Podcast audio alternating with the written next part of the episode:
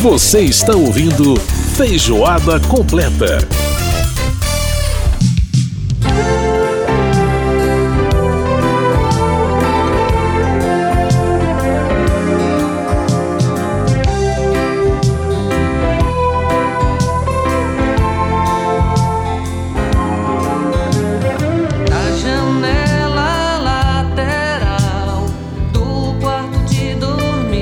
Estamos de volta com Feijoada Completa.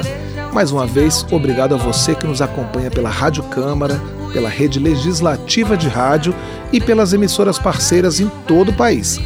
Eu sou Cláudio Ferreira e estou com você nesta edição do programa, já que o Edson Júnior está curtindo as férias. Lembrando que o Feijoada Completa vai ao ar às sextas-feiras, às nove da noite, com reapresentação aos sábados, às nove e meia da manhã.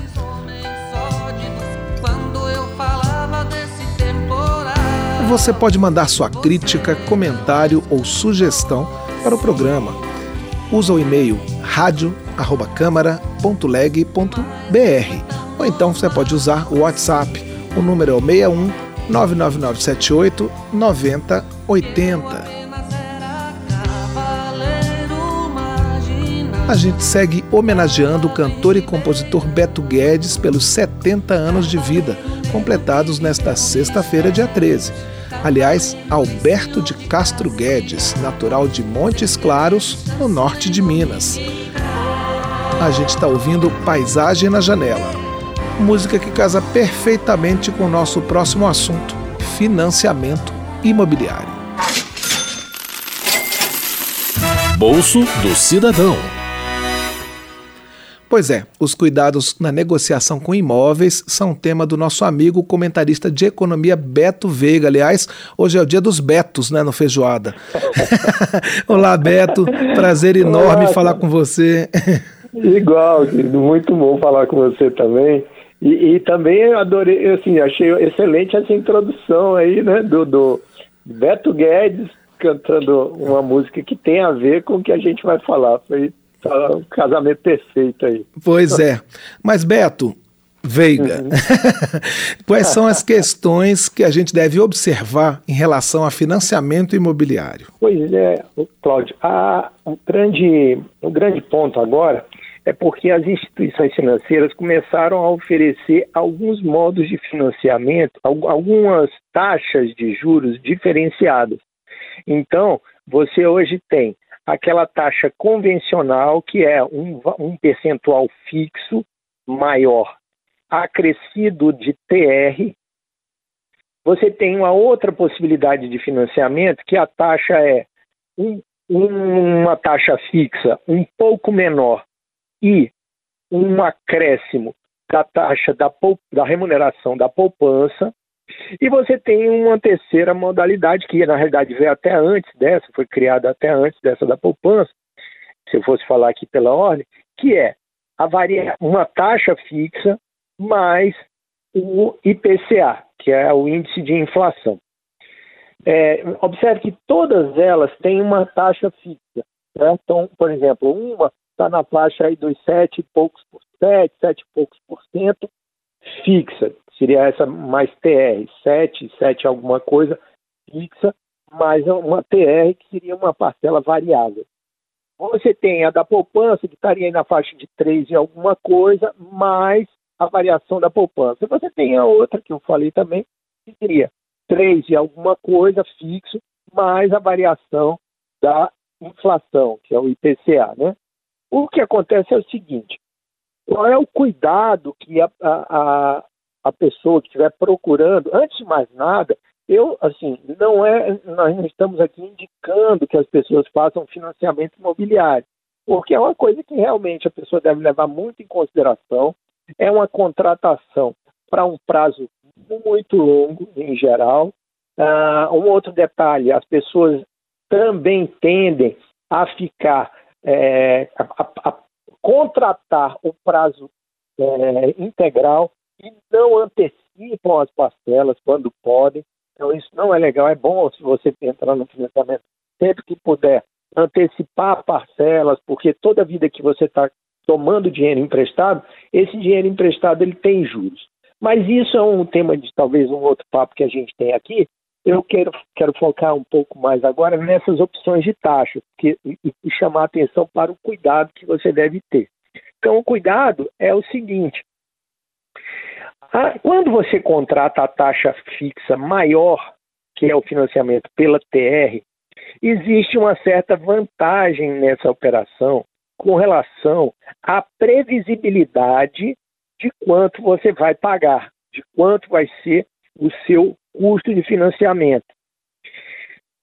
Quando você contrata com a taxa fixa maior e a TR, essa TR atualmente ela está em zero, ou seja, acaba ficando só a taxa fixa. Aí você pode virar e dizer assim, Beto, vem cá, não pode essa, essa taxa, é, esse, essa TR não pode surgir em algum momento? Pode surgir, mas o espaço que tem para chegar até ela é um pouco longo e em chegando, ou seja, os juros têm que subir muito, tem que subir para acima de 9% para essa TR começar a, a, existir, ou seja, para ela ser diferente de zero, e, é, e também, a, ainda que acima de, de 9%, esse adicional é um adicional pequeno. Isso dá uma maior previsibilidade para a sua prestação, porque você sabe que você vai pagar aquilo é, com mais tranquilidade. Quer dizer, você, você sabe que o, o, encargo daquilo na sua, na sua é, despesa mensal está mais ou menos definido com uma boa margem de segurança.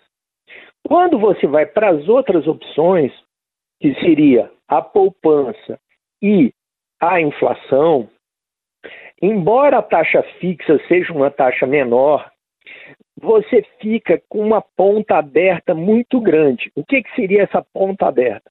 A inflação, a gente nunca sabe quanto que vai dar. Ela é uma coisa que o Banco Central tenta controlar, você tem lá as metas de inflação e tudo mais, essa coisa toda, mas esse ano mesmo você, você vai enfrentar um IPCA superior a 6% pelas previsões do mercado. Ora, isso aí acrescido a uma taxa já de 3%, 3 e alguma coisa por cento, isso vai para mais de 9% de juros.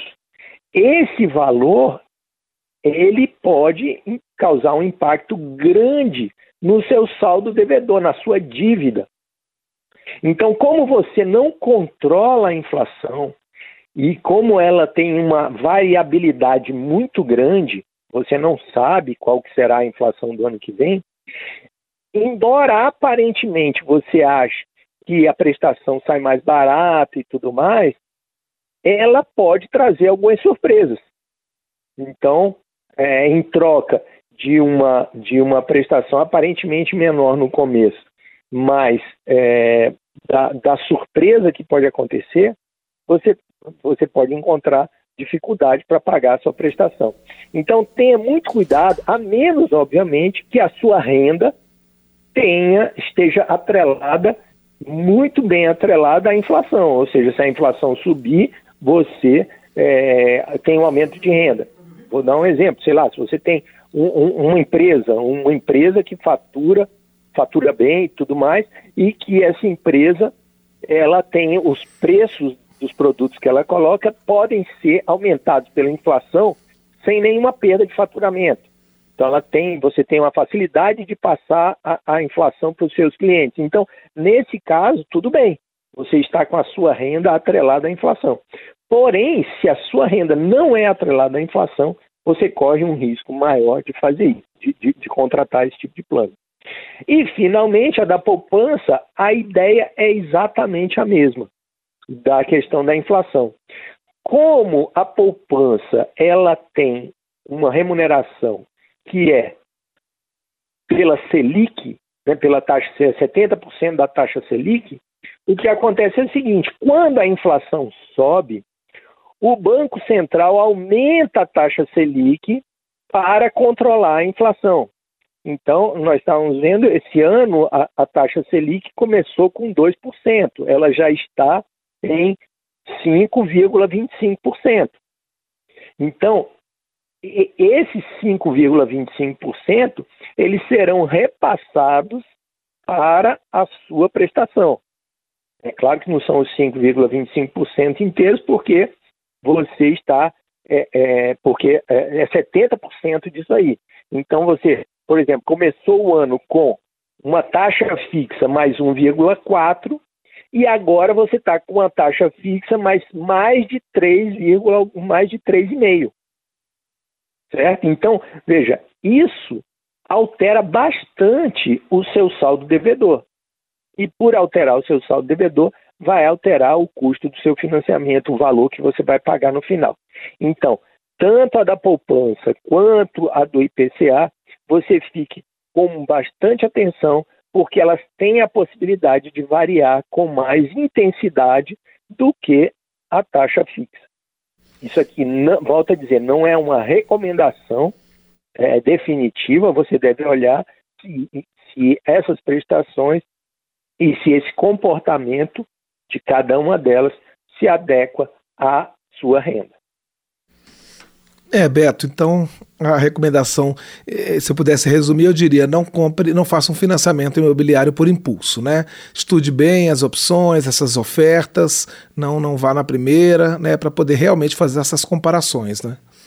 Exatamente, para poder e mais, entenda o funcionamento da sua prestação no futuro. O que que vai mover a sua prestação no futuro?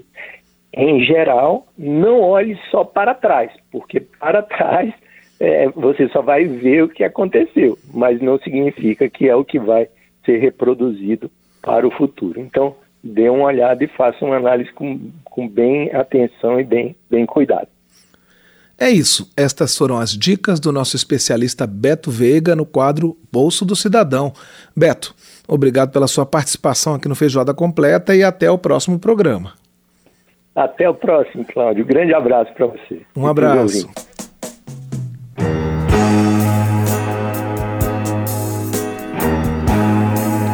O medo de amar é o medo de ser livre para o que sempre estar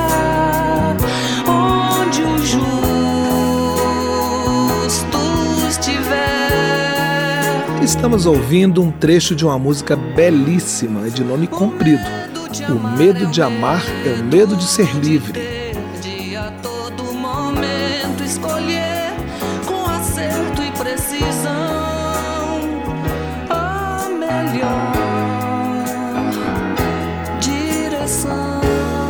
E é nesse clima poético que a gente vai agora falar dos resultados finais do Brasil nas Olimpíadas de Tóquio e também das Paralimpíadas.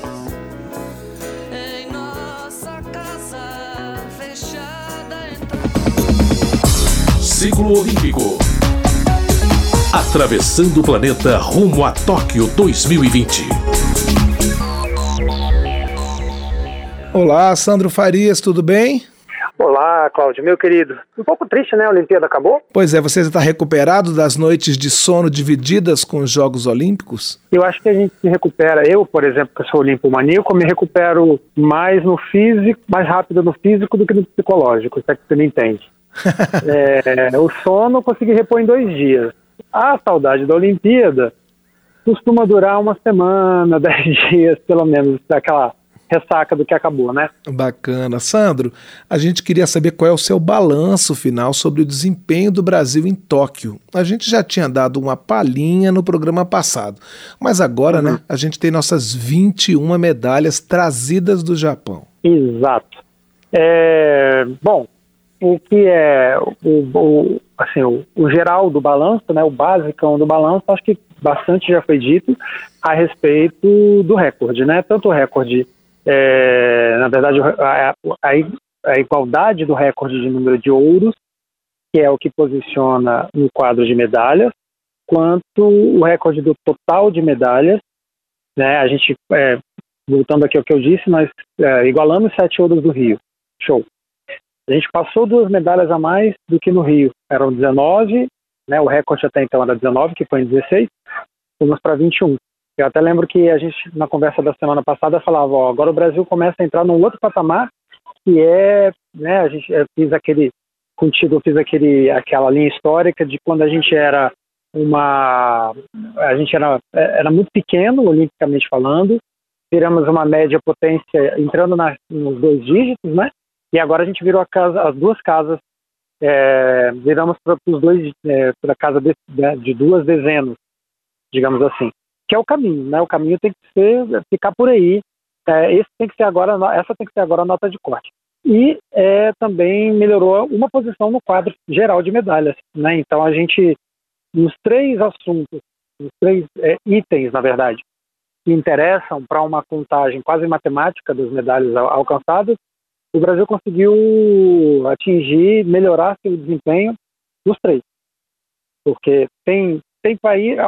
A, contagem do, do Comitê Olímpico Internacional é pela quantidade de ouro. Né?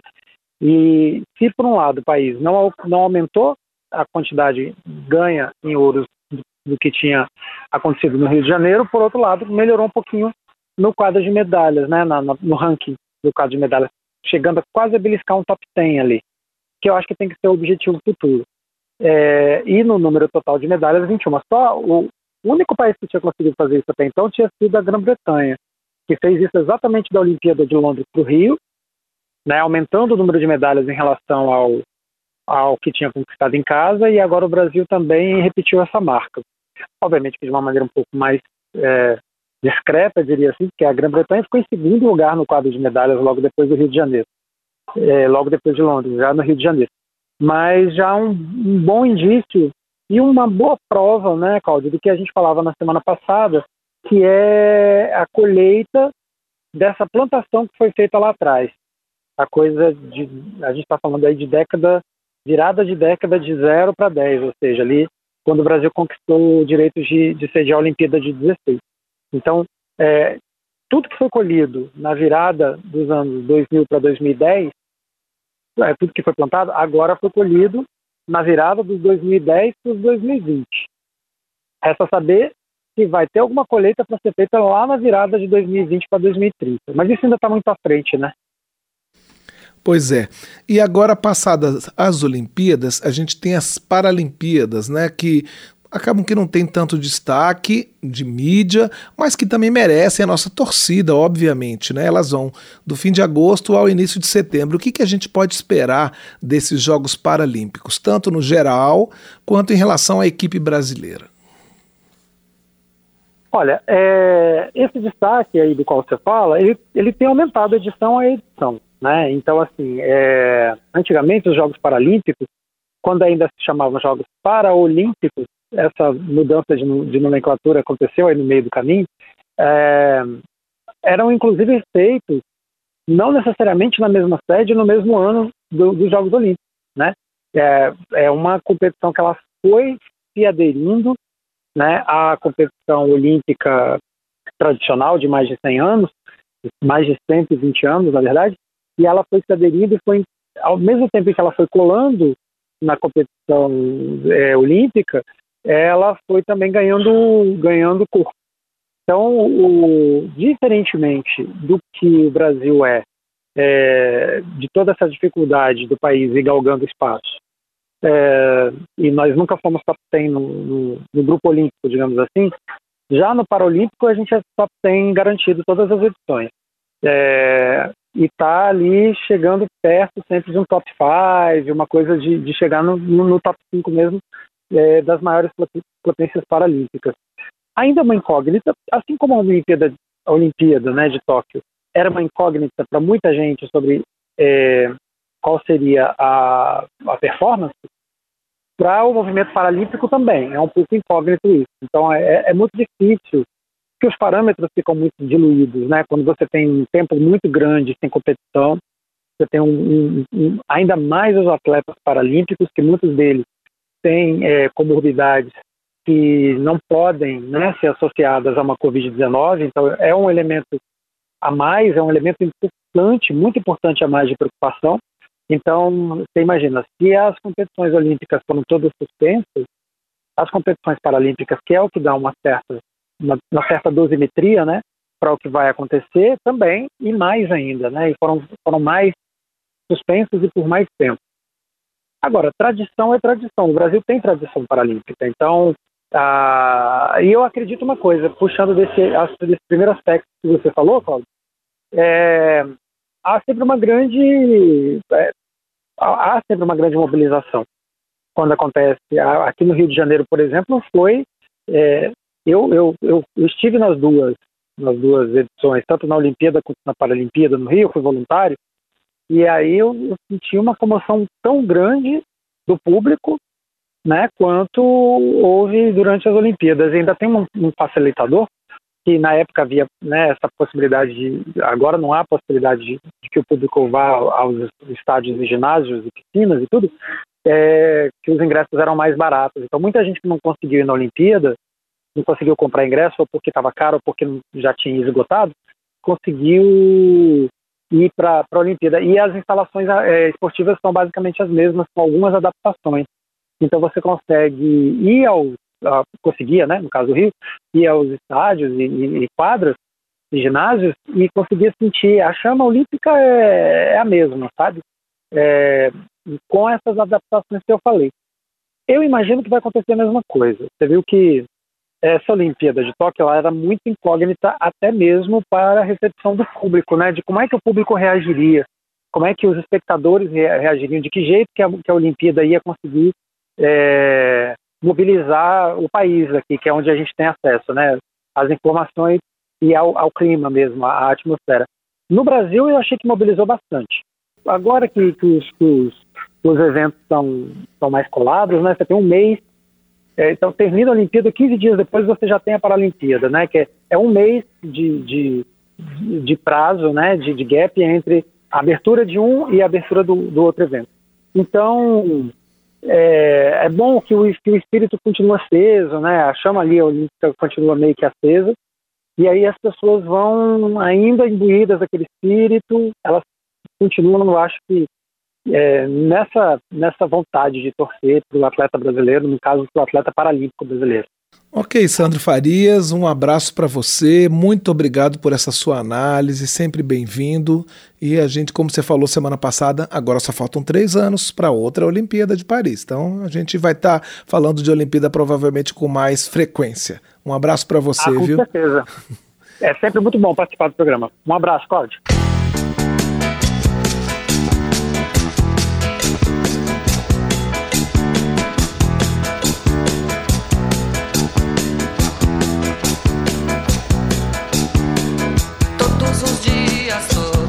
Temos mais Beto Guedes no nosso portfólio.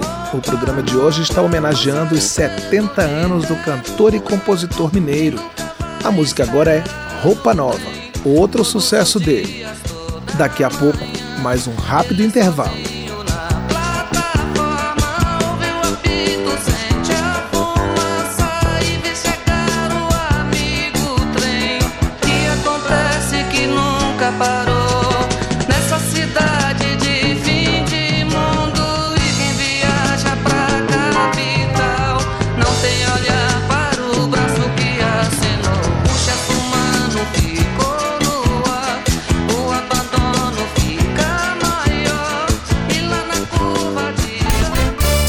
Feijoada completa.